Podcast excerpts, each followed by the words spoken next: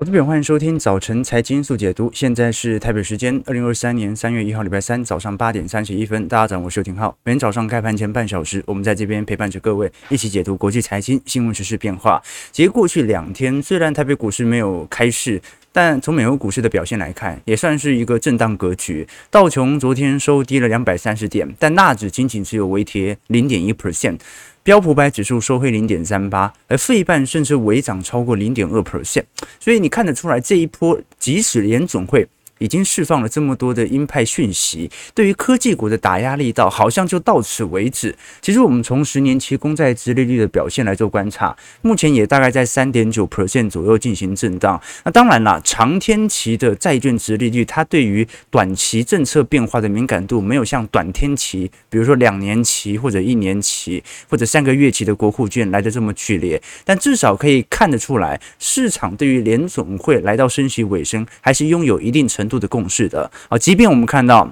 像是昨天芝加哥联总会央行总裁古尔斯比，他特别提到说，美国经济处于一个非常怪异而且前所未有的时刻，联总会不应该过分的依赖市场反应来指导政策。简单来说，就是你管它资产价格涨到哪里去，或者跌到哪里去，你只要在乎你了解的就业率和通膨率之间的取舍即可。那市场它会自己调整对于联总会态度的变化。所以我们来观察为。为什么会呃有提到现在美国的经济处于前所未见的时刻呢？这个前所未见，并不是说升息力度来得最猛，或者资产行情的泡沫来得吹得最大，主要是因为最近所出炉的经济数据啊有好有坏，让人分不出现在的景气位阶。我们来观察，在过去几天。呃，美国股市在开市，但台北股市啊没有开市，我们没有追踪到的几项数据以及新闻啊。首先是美国耐用品的订单，居然出现了三十二个月以来的最大环比的降幅。我们观察到，美国一月份的耐用订单是两千七百二十三亿，相对于二二年的十二月份，如果是月增率的话，下跌了四点五 percent。那这个大概也是二零二零年四月份以来的最大的月跌幅。那如果是以同比来看的话，诶，则是上涨了五点一 percent。最有趣的一个观察点就是，目前的耐用品的订单的确，它又比较显著在。啊，每个月度的下滑趋势，但是如果以中长期来看，它仍然是偏高的。那我们当然，耐用品的消费一定要把通膨给扣除，才能够观察到实质耐用品的数据为何。我们可以观察到，如果是从名目的耐用品啊，也就是这个消费长达一年、两年以上的这些产品，比如说家电啦、汽车啦，啊，这个位阶是很高的，而且是创历史新高。但如果你观察浅蓝色线，也就是经由通膨调整之后的耐用品订单。老实说，其实就已经比二零一九年还要低非常多了。也就是说，美国的实质消费数据啊，其实从实质面来看的话是非常差劲的。但从名目面来看，其实都在创高。好，这也隐含着一件事情，就是通膨数据会让我们现在所观察到的一些零售数据或者消费数据严重的失真，因为你无法清楚它这些数据的飙高到底是因为需求持续旺盛所带动，还是因为通膨。物价就很高，所以看起来数据就很亮眼，这是第一个问题。那第二个问题哦，是这是从消费面来看是坏消息，可是目前至少从生产端，不管是从企业的订单角度，还是从美国元月份的成屋销售环比，其实都有比较显著的增长。所以难道是呃，因为消费端跟生产端之间有一个落差，所以消费端反映的比较之前的数据，而生产端反映的是比较新的数据吗？有没有可能会发生呢？我们来观察，如果是从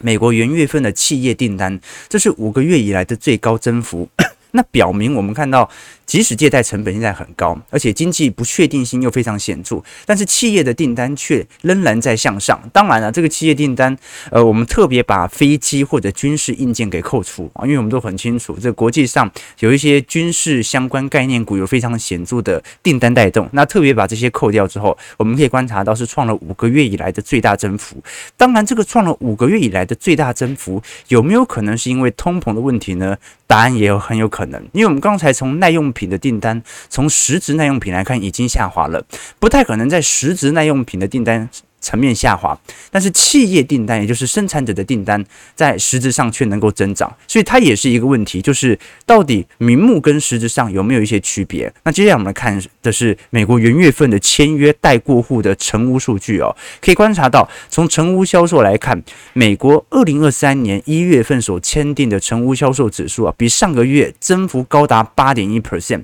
来到八十二点五，这个是二零二零年六月份以来最大增幅哦，所以有没有可能是因为元月月份我们看到美国的三十年期房贷已经有比较显著下弯的迹象，从当时的七趴多下滑到现在六趴多，而支撑了市场上愿意去进行购房的这些买房行为。这我们还是要清楚一件事情呢、就是说利率对于购房者它有比较显著的影响，但是不代表利率高一辈子就有好长一段时间大家都不愿意买房，就是利率它会形成刚性买房的重要的观察指标啊。那现在见顶了，开始下滑，可能他就忍不住啊，开始要。准备入手了嘛？好，但是我们至少还可以承认，就说这只是一个单月的上行，很有可能只是跟一月份的炒作情绪有一些关系。至少我们从实质的美国啊、当前实质销售、成屋销售来看的话，已经比二零二零年三月份还要来得低。这说明，其实市场上现在的买房意愿，由于利率水平的冲击，已经比疫情最严重的时候还要来得低。好，这个就是目前美国在利率冲击形成的房屋销售。那么回归到美国股市，其实这几天。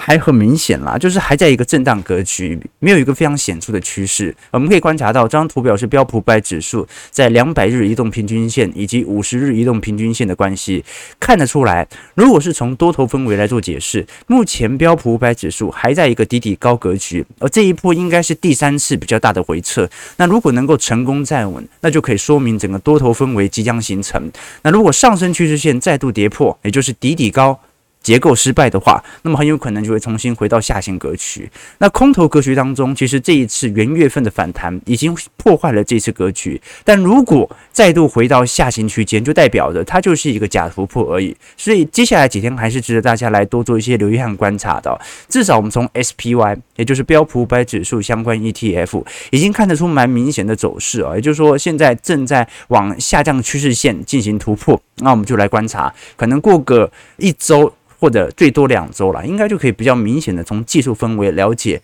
呃，现在当前市场的情绪状态啊，毕竟，呃，这个。虽然价值投资者和周期投资者是我们比较推荐给各位来进行中长期投资架构的，但是你不得否认的一件事情是，当前市场上短期投机者仍然是交易的主基调，也就是这些交易的系统单什么时候会出现大量停损或者大量加仓，它基本上跟技术分析还是有一定关系的。那我们来观察，到底现在市场的情绪状态跟投行之间有没有显著的误差呢？我们可以来观察，最近大多数的投行都是以悲观论调来出现，但这一次的悲观论调感觉总有一点落后一步，就是好像投行所声明的这些讯息，并没有大幅影响到市场的变化，甚至连这些投行本身在进行股票出新的动作也不是特别显著。比如说，我们看到花旗最近出炉了针对欧美股市的报告，认为市场情绪即将要更加悲观，主要来自于我们看到在过去一段时间本波的乖离已经拉得很长，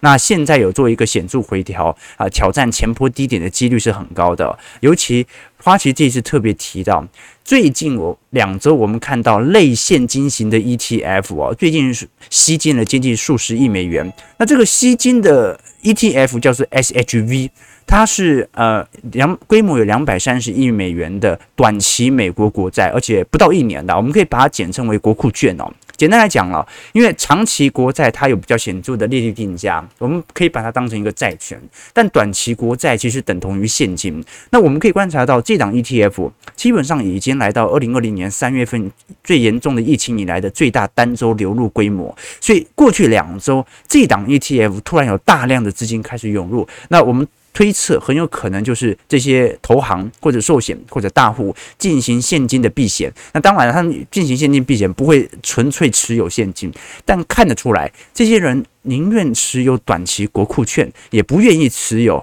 目前的股票仓位啊，这个是值得观察的一个方向啊，就市场的避险单是真的增多不少。那你说购买债券有没有可能往中长期的债券方向来做移动呢？目前层面，花旗的看法是认为，目前股债好像还没有很明显的这种呃替代关系。过去我们讲说股市涨，债市跌，债市涨，股市跌，那不代表股市长期涨，债市要长期跌，只是说短期内它会有一点资金轮动的现象。那我们可以观察到，最近 MOVE 指数，也就是债券的 VIX 指数，跟标普五百指数，老实说相关性实在太高了。我们先看左边纵轴，左边纵轴是 MOVE 指数的倒挂啊，从小到大开始排列哦。那右边就是标普百指数，你可以观察，当 MOVE 指数啊相对比较恐慌，也就是债券市场卖压很重的时候，股市通常就会跌；而当 MOVE 指数开始变得低，也就是数据没这么高，然后市场开始对债市没那么恐慌的时候，标普百指数就会涨。所以现在提出一个问题，就是你说今年要股债能够它的替代效果能够出现？到现在为止也没有出现啦。现在就是债券恐慌的时候，大家还是会卖股票啊；债券跌的时候，大家也卖股票啊。啊，所以在这种状态底下的话，就会形成，呃，你购买现在购买长天期或者中天期的国债，好像对于你。避险没有太大的帮助啊，所以这个是比较大的问题啊，所以很多投行目前也不认为你应该进行债券型的避险了，你应该就持有现金啊，等待着股市或者债市持续的乖离回调。当然，我们从美银的报告当中啊，这种情绪早就已经反映了，然后很有可能也是因为这种情绪很早就反映了，导致了现在股市也跌不下来。比如说，我们看到美银最新啊经理人这个报告当中特别提到说，你愿意。持有呃，这个你愿意增加权益部位的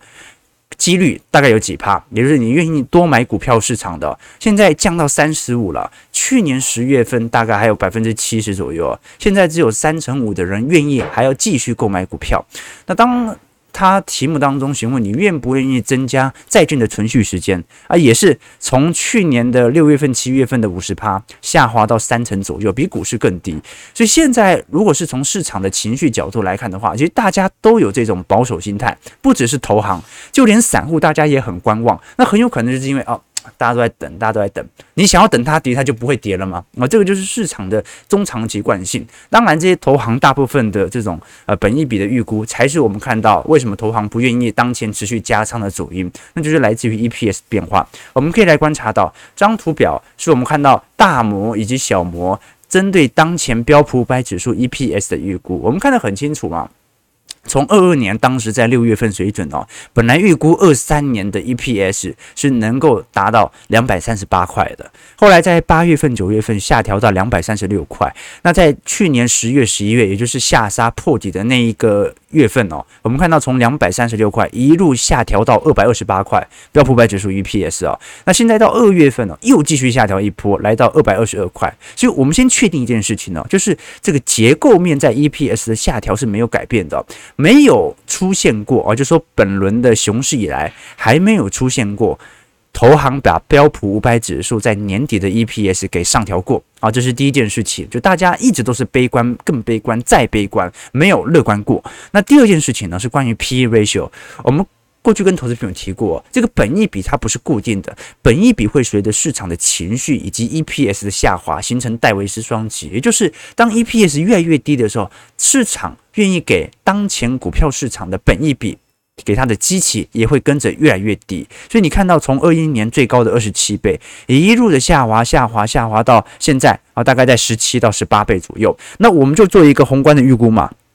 你用十八倍去乘以二百二十三块，那差不多也就是三千八到四千点。所以当前为什么我们说这些投行始终对于股市比较保守？因为最好就这样啦，你给他最好的本益比，你也给他现在当前最乐观的 EPS，不要再下调的 EPS，乘起来就是差不多是四千点左右。所以这个是我们看到啊这些投行相对比较保守的主因。那当然，如果我们从野村的报告看得更为显著，野村认为目前应该急着要把啊债券以及股票部位全数出清，因为利率上升正在引发市场的重新估价。其实看得出来，我这一次野村。作为全球从二零二二年以来始终如一的看空投行，其实它本身在避险单的买入行为是非常多的哦。那这一次他也特别提到说，当前唯一能够产生显著避险效果的商品，应该是属于 VIX。并不是属于国债，也并不是属于股票市场。好，那这过去我们也跟投资朋友提过了，这个 VIX 深水炸弹投资法了，在熊市当中啊，只要市场有乐观的时候，这个情绪性的产品是蛮好用的哦。也简单来讲，VIX 它的波动性哦，属于这种长期打底。然后可能一两天或者两三天突然飙高，之后又回归均值。所以我们才讲说深水炸弹投资法，就是你在市场平均价格极低无比的时候，小规模的小注的不断的慢慢的下注下注下注，下到有一天突然啊系统性风险发生或者大幅恐慌发生之后，VIX 上涨出清掉之后再回归平静，再小规模小规模的像深水炸弹一样。OK，好了，那另外一个美银的看法很明显了，美银其实是这一次最早认为啊反呃乖离应该要进行回调，反弹即将结束的。我们看到美银这一次看到。说对于美国当前的衰退情绪，仍然保持着比较相信的态势啊。这一次我们可以观察到，由于财政支出，美国联邦赤字大概高了 GDP 的六点一 percent，呃，诶，美国的财财政赤字。占了 GDP 的六点一 percent，那两千年当时的扩张高峰哦，也就是说，虽然当时泡沫也很高，但是美国的财政是有盈余的哦。二零零七年扩张高峰的赤字大概占 GDP 的一个 percent 哦，那最近一次是二点五 percent，所以可以观察到，第一，美国财政情形是有显著恶化的迹象在。那第二点呢，由于缩表以及利率调升行为是当前进行式，所以对于美国接下来国债的利息成本必须要有更高的预估哦。至少新发行的国债，它未来要付出的利息是很高的，所以呃，第一个态势是目前联总会的升息态势以及联总会的紧缩格局，对于。市场的重新定价会开始重新发酵，市场至少从十年期国债殖利率仍然不太相信联准会会保持高利率这么长一段时间。那第二点是，美国国债老实说，从联邦政府的角度，未来其实有蛮多降息的压力，而这个降息的压力，一方面是因为利息太高，对于美国债务太沉重。那第二点是。很有可能这一次的衰退预期会重新的复燃，因为现在美银的看法是，现在大家就不相信会衰退嘛，所以只要有一点点有可能会衰退，甚至必须要被迫重新回到景气下行格局，它都会引起股市的重新定价。简单来讲，这些投行大部分的看法都是，啊，市场太开心了啊，太开心了，这么开心啊，一难过或者说。一没那么一没那么开心，你们就完了哦。所以可以观察到了，现在的确市场对于联总会的联邦基准利率，它其实是有适度的调升，但是仍然没有达到原本联总会对于当前的，在今年呃一整年的利率定价。其实可以观察到，市场之所以没那么担心，是有几个原因的啦。好，第一个就是属于通膨的见顶下弯。好，那现在最大的问题就是，通膨就算从九趴变八趴变七趴变六趴，那个物价水准是回不去了啊！这个叫通膨的一过性，好，就一百块涨到一百一十块，通膨率是十趴。就算今年通膨是零，它也会在一百一十块，也不会回到一百块嘛。我们可以观察到，如果我们从二零二零年的元月份一路到二零二三年的元月份来观察各项资产价格通膨的情形呢，你看到食物价格大概涨幅有两成，肉类价格涨幅有两成三，那再加。他用的食物是两成四，蛋价涨幅最凶，蛋价涨幅有九成四哦，这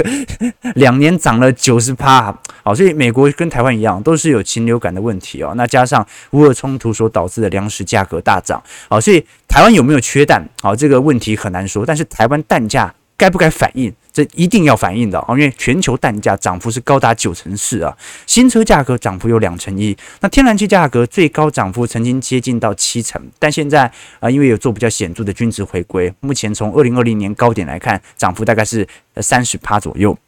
那其实最近看到美国的通膨最大坏消息啊，就是二手车又开始涨价了，那二手车涨价就很尴尬。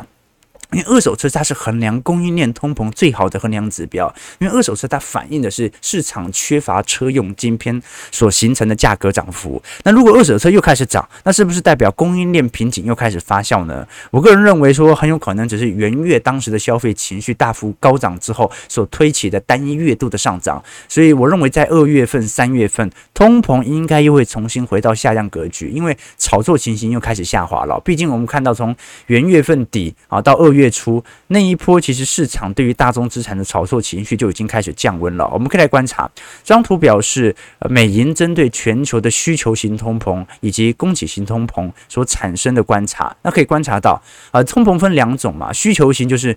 你需求很旺盛，所以物价要上涨。那供给型通膨是供给变少了，所以物价必须要上涨。那黄色区块哦是模糊的啊，就是不确定它是属于。供给型还是需求型？那可以看得出来，从二零二二年到二零二三年这一波，其实供给型的通膨不断在减弱当中，也就代表着，就算我们看到二手车价格好像感觉供应链又出现了一些瓶颈了，但它仍然在一个显著的缩小格局。而现在对于整体通膨比较大伤害，它是属于需求型通膨，也就是呃核心通膨的部分还在持续的垫高，那很有可能只是因为它传导的速度比较来得慢。那另外一点呢、这个需求型通膨到底有没有在增长很难说，因为刚才我们跟投资朋友提到嘛，呃，如如果现在从很多的实质数据啊，就把名目的通膨给扣掉的话，其实需求并不如大家想象中还要来得剧烈，所以我仍然持着过去几个月的想法啊，现在是不可能发生停滞性通膨的。那你只要能够熬得过本轮的景气下行格局，它就是一个标准的库存循环，压力就不会来得这么大了。然后这个当然只是我的观察。好，那我们先看一下呃标普五百指数以及美国股市四大指数表现，道琼昨天下跌两百。三十二点零点七 percent，衰三万两千六百五十六点。标普五百指数下跌十二点，下跌零点三 percent，衰三千九百七十点。纳指下跌十一点零点一 percent，衰一万一千四百五十五点。费半上涨七点一八点，零点二十 percent，收在两千九百五十八点。其实费半昨天算是还蛮活泼的，这一波其实也保持在高位区间。你从上礼拜我们看到辉达的财报公布之后，呃，费半就一直保持在一个相对。三大指数、四大指数当中比较乐观的氛围，那当然。晶片股当前的反弹表现来的最为强劲，到底它是一个短期的乖离拉高，还是说下半年就要复苏，还是说其实晶片股已经最高峰已经过了？我个人认为啦，它比较类似于中长期长底的迹象，而难以回到我们过去对于晶片股的这种剧烈拉抬哦。即便市场上感觉你看全球都在半导体本土化啊，半导体本土化，我们很直观的想象空间，它会造成半导体股的持续上涨，原因很简单嘛。半导体股，呃，本土化就代表着全球的晶片价格肯定生产成本会以此提高。那最后依照市场效应，呃，你这些上涨的成本始终要转嫁给消费者嘛，啊，那么你就会转嫁到营收层面，营收转嫁到获利层面，最终其实全球的晶片会持续涨价，所以对于股价拉抬应该是特别显著的。但为什么我们说这一次？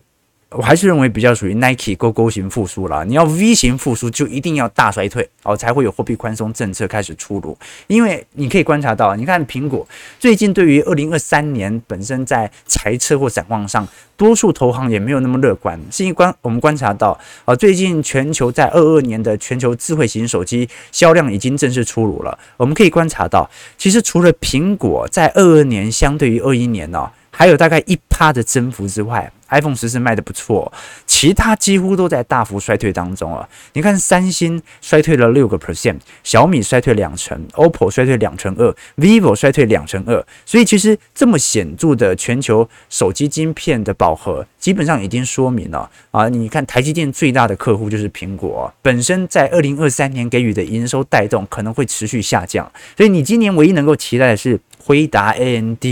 啊，或者像是。Intel 在特殊的高阶运算或者绘图晶片当中，能不能持续的贡献获利啊？但是你也看到了啊，这些巨头资本支出都在缩小当中啊，所以是一个大问题。好，那最后几分钟，我们花点时间来聊一下巴菲特这一次最短的股东信哦，我们来了解啊，这一次对于呃全美呃。最富有的投资人巴菲特当前在股东信所透露的一些讯息哦，首先我们可以观察到啊，其实巴菲特这次说很少哦，这张图表是巴菲特过去四十四年以来的股东信的字数，那最近一次只有四千四百五十五个字哦，相对于前几次我们看到啊，其实从二零一六年以后，他股东信就越来越短了。啊，所以你可以理解嘛，价值投资聊到最后就是呃均值回归啊，然后价值以及价格的关系。所以你看他讲的字数是越来越少了。那第二点呢，是他提到错误这个名词的比例哦，在二零二三年持续的飙高。那当然他不是承认自己错误，而是说各式各样的错误都有可能在股票市场当中。所以大家对于股票市场必须保持着更谨慎的角色。好，那首先我们可以观察到股东信当中其实特别提到说，我投资时间已经超过八十年了。巴菲特说的，他说超过这个国家历史的三分之一。那么他在呃奥马哈这一次经营波克夏长达五十八年以来，他认为美国的经济始终会持续的强劲，而这也是他能够在过去一段时间哦，能够有股票市场持续增长的动力。当然，聊到关于成长股以及价值股区别的时候，他其实也特别提到了，他说他的财富是属于稳健式增长的，也就是当大家资产大幅减损的时候，才能够看到波克夏的真正的价值在哪里。我们可以观察到这张图表是美国股市，应该讲全球的价值股减掉全球成长股的报酬率。你可以看到，从二零零五年以来，大部分时间价值股都是输给成长股的，也就是巴菲特持股啊，都是输给大盘的。但是通常它都是在单一年份，也就是股票市场大幅泡沫破灭的时候，比如说二零零八年，比如说两千年。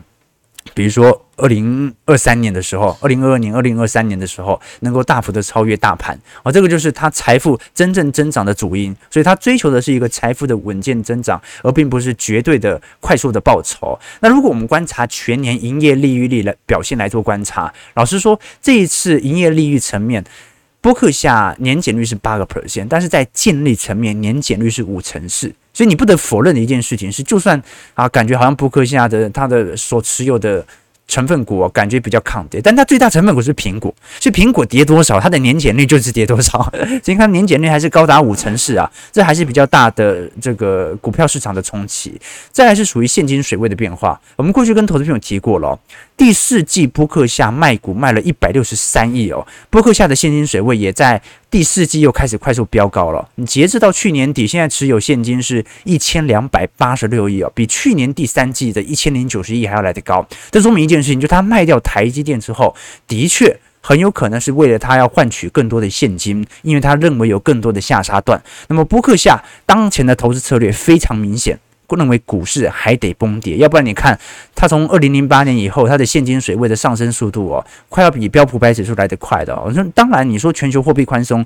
你可以接受它有更高的现金水位，但是当前的现金水位，其实它的投入幅度相对于抄底行为，它是完全没有参与到二零二零年三月份这一波下杀的行情，它是在二二年年底。才开始有比较显著的进场，而且投入的资金水位也仅仅只有四分之一啊，所以这个是一个最大的问题。那另外一点呢，其实波克夏虽然特别提到，也是巴菲特特别关注的，他虽然在第四季哦花了二十六亿美元买回自家股票，但他认为这是一个最好的做法，原因是因为当前股价很多的股票价价格还是过高，所以他被迫要购买自家的股票，那就形成一个非常严重的误判了。我们都很清楚，过去以来。实施库藏股是对于自家股价拉抬最好的选择。那么，全美其实标普百指数库藏股的规模，在今年元月份都在大幅飙增当中，所以这是一个最大的疑虑，就是我们没办法分清楚到底当前的股价推升，真的是因为标准的情绪的反弹，还是因为这些大股东都在实施库藏股，要拉抬自家的股票。好出清股票有没有可能是这个原因？好，这个是非常大的问题，所以我们过去还才会跟投资朋友分享啊，你不能用播客下的绩效拿来跟比如说这些投行啊，或者说各项基金的实质绩效来做对比，因为人家基金没办法做库藏股嘛。人家基金没办法用回购的方式把股价、把自己基金的净值拉抬，但是波克夏，你看他在过去几年以来实施的库藏股金额有多大啊？所以这个是最大的疑虑，就是波克夏的股价，你如果拿来直接用。跟基金来进行对照的话，它难免是有一点掺水的成分存在的哦。好，虽然我们看得很清楚啊，比如说用特斯拉的股价市值跟波克夏来做对比，从二零二一年以来，你会看到它非常的坚挺稳固。但这个坚挺和稳固当中，其实是有蛮多的回购成分当中所形成的掺水成分。那如果把波克夏从二零一三年到二零二三年的绩效来进行这个推演啊，大概波克夏涨幅呃，应该讲。它的实质绩效大概领先大盘大概有三成到四成左右啊，不过也看得很清楚啦。你看，呃，有很多的年份，比如说从呃二零二零年以来到二零二二年那一波，其实标普百指数的拉抬效果来得更加显著。所以基本上啦，我们可以把波克夏可以理解为啊，它是苹果对于股价影响程度最大的一家公司，有三成九。那其他家公司，呃。都是身为最大股东，像是美国运通、美国银行、雪佛龙、西方石油、可口可乐、惠普穆迪和派拉蒙。所以到底现在这种状态算不算一个标准的价值股组合？这就不一定了啦。因为苹果现在占了它整体权重也接近四成，我们只能保持着一个对于波克夏比较谨慎态。太比谨慎的态势来看待，毕竟未来牛市的回归，波克夏拉抬能够有多显著，这就很难说了。我们总结而言呐，其实我看这一次的股东信其实没什么 feel，但是看得出来，波克夏始终认为啊，也就是始终坚持过去的投资策略，从它的现金水位的飙高就可以看得出来，第四季的拐头上完已经很明显。了解到扑克夏认为当前的股价啊，跟其他投行一样，认为积极太高了啊，认为积极太高了。那究竟它会对还是错？那我们就后续再来做一些观察和留意了。毕竟我们不只是看到在过去十几年来股价不断的推高，股价忍受的泡沫幅度也在推高。啊，观众要了解哦，股价推高，你只要净值。或者价值跟着推高，那基期是不变的，所以你不用过度担心了。但现在问题就是，过去十几年来是大家不但能够接受股价越来越贵。也可以接受这个泡沫，也就是股价相对于价值而言的幅度拉得越来越多，好，这个是大家能够更加接受的。但巴菲特没办法接受嘛，不然现金水位就不会又开始上升了。好了，那本周其实讯息很多，我们一样会来跟投资朋友关注一些财报，比如说博通、惠普、戴尔啊，或者目标百货、梅西百货、百思买等等。那包括一些电动车的汽车，比如说 Fisker。Rivian 或者蔚来汽车，我们后续来跟投资朋友多做一些留意和关注啊。最后看一下台股了，啊，台股大家应该还记得吗？上周台北股市就是保持在一万五千五百点左右做震荡，上周其实周涨点不大了，二十四点而已。那现在进入到三月份行情，从技术面角度来看呢，大盘是的确有一点啊头肩底的味道开始形成啊，相对于呃其他。我们看到的哦，比如说这个美国十年期公债殖利率表现来看的话，至少股市还算是蛮坚挺的嘛。那颈线还有很多坡啊，所以就算回撤也不用过度担心，这是很正常的迹象。那外资而言，因为过去几周已经有一点慢慢疲惫的现象，所以你看到加权不涨啊，过去一段时间都是在涨贵买，但是散户呢？很明显嘛，观众朋友看得很清楚，小台散户多空比哦，哦，几乎就是全面看空了哦，所以你也不用期待短期内有那种系统性崩跌的发生啊，哦，现在市场上散户都在看空，看空，你觉得它会跌多深呢？好，这个是值得大家来多做一些留意和观察的。那当然啦。这个因为过去两天哦，呃，过去两个交易日，我们看到台币其实贬幅有稍微放大很多啊，大概三十点六左右，贬到三十点六了。那虽然都留了上影线，不过那一波上影线应该不是外资自己的回归啊，应该是央行有稍微出手做一些稳汇动作。所以要值得观察一件事情是，呃，如果你观察到最近新兴市场货币指数的关系哦，其实有蛮显著的回调迹象啊，不管是日本股市、韩国股市哦，系统单的卖压都开始做比较显著的回档，尤其我们可以观察到，二月份亚洲货币的表现呢，是比其他新兴市场货币还要来得低的啊。这说明一件事情，那就是目前外资好像尝试着针对亚洲股市做一些比较新系统单的调节，并不是全面性的卖出，但是它做了非常显著的调节，来适应全球的啊新的增长的格局啊。所以可能短期内还是会看到外资小卖小卖这种态势。我们看台北股市下跌九十三点，呃，今天量能稍微放大一点哦，系统单的回归三千三百亿，在一万五千四百一十一点。我们看下投资朋友的几个提问啊，今天没开车啊，今天大家这个好不容易这个假期回归，好，稍微要适应一下震惊的感觉啊，对吧？我们是一个震惊的财经节目，对不对？OK，好了，这个倒挂的极致，没错，高雄房子还在盖，不能停嘛，对吧？我看是一月份股票涨太多，很多消费者就放开手消费了，然后数据就变成这样。还没有从实质数据来看，大家只是因为物价贵，看起来消费很多，其实还是买的很痛苦的啦，对不对？OK，这个道琼布林通道打开啊，指数沿着下轨下跌，NACD 破零轴，感觉要破支撑了，唉没有啊。乖离回调，好吧，乖离回调，OK，好了，感谢各位今天参与啊。我们今天稍微就是把这几天大家没有观察到的经济数据做一些追踪了，因为本周只开盘三天嘛，而且你看，那不止台股啊，美股也烂烂的，就躺在那边，对不对？好，所以啊，那心情可以放松一点，我们可以来观察一下，后续应该三月中旬通膨数据就会出来了嘛，就要看一下二月份的消费数据到底为何了，到底一月份这种。那种极端，你看零售数据哦，创了两年来新高，通膨飙高，然后刚才看到的耐久品数据都出现大幅波动，到底它只是一个元月份的昙花一现，还是说新的趋势又要展开了呢？我们后续再跟投资朋友多做一些追踪和留意。如果投资朋友喜欢我们节目，记得帮我们订阅、按赞、加分享。我们就明天早上八点半早晨财经速解读再相见。祝各位投资朋友看盘顺利，操盘愉快。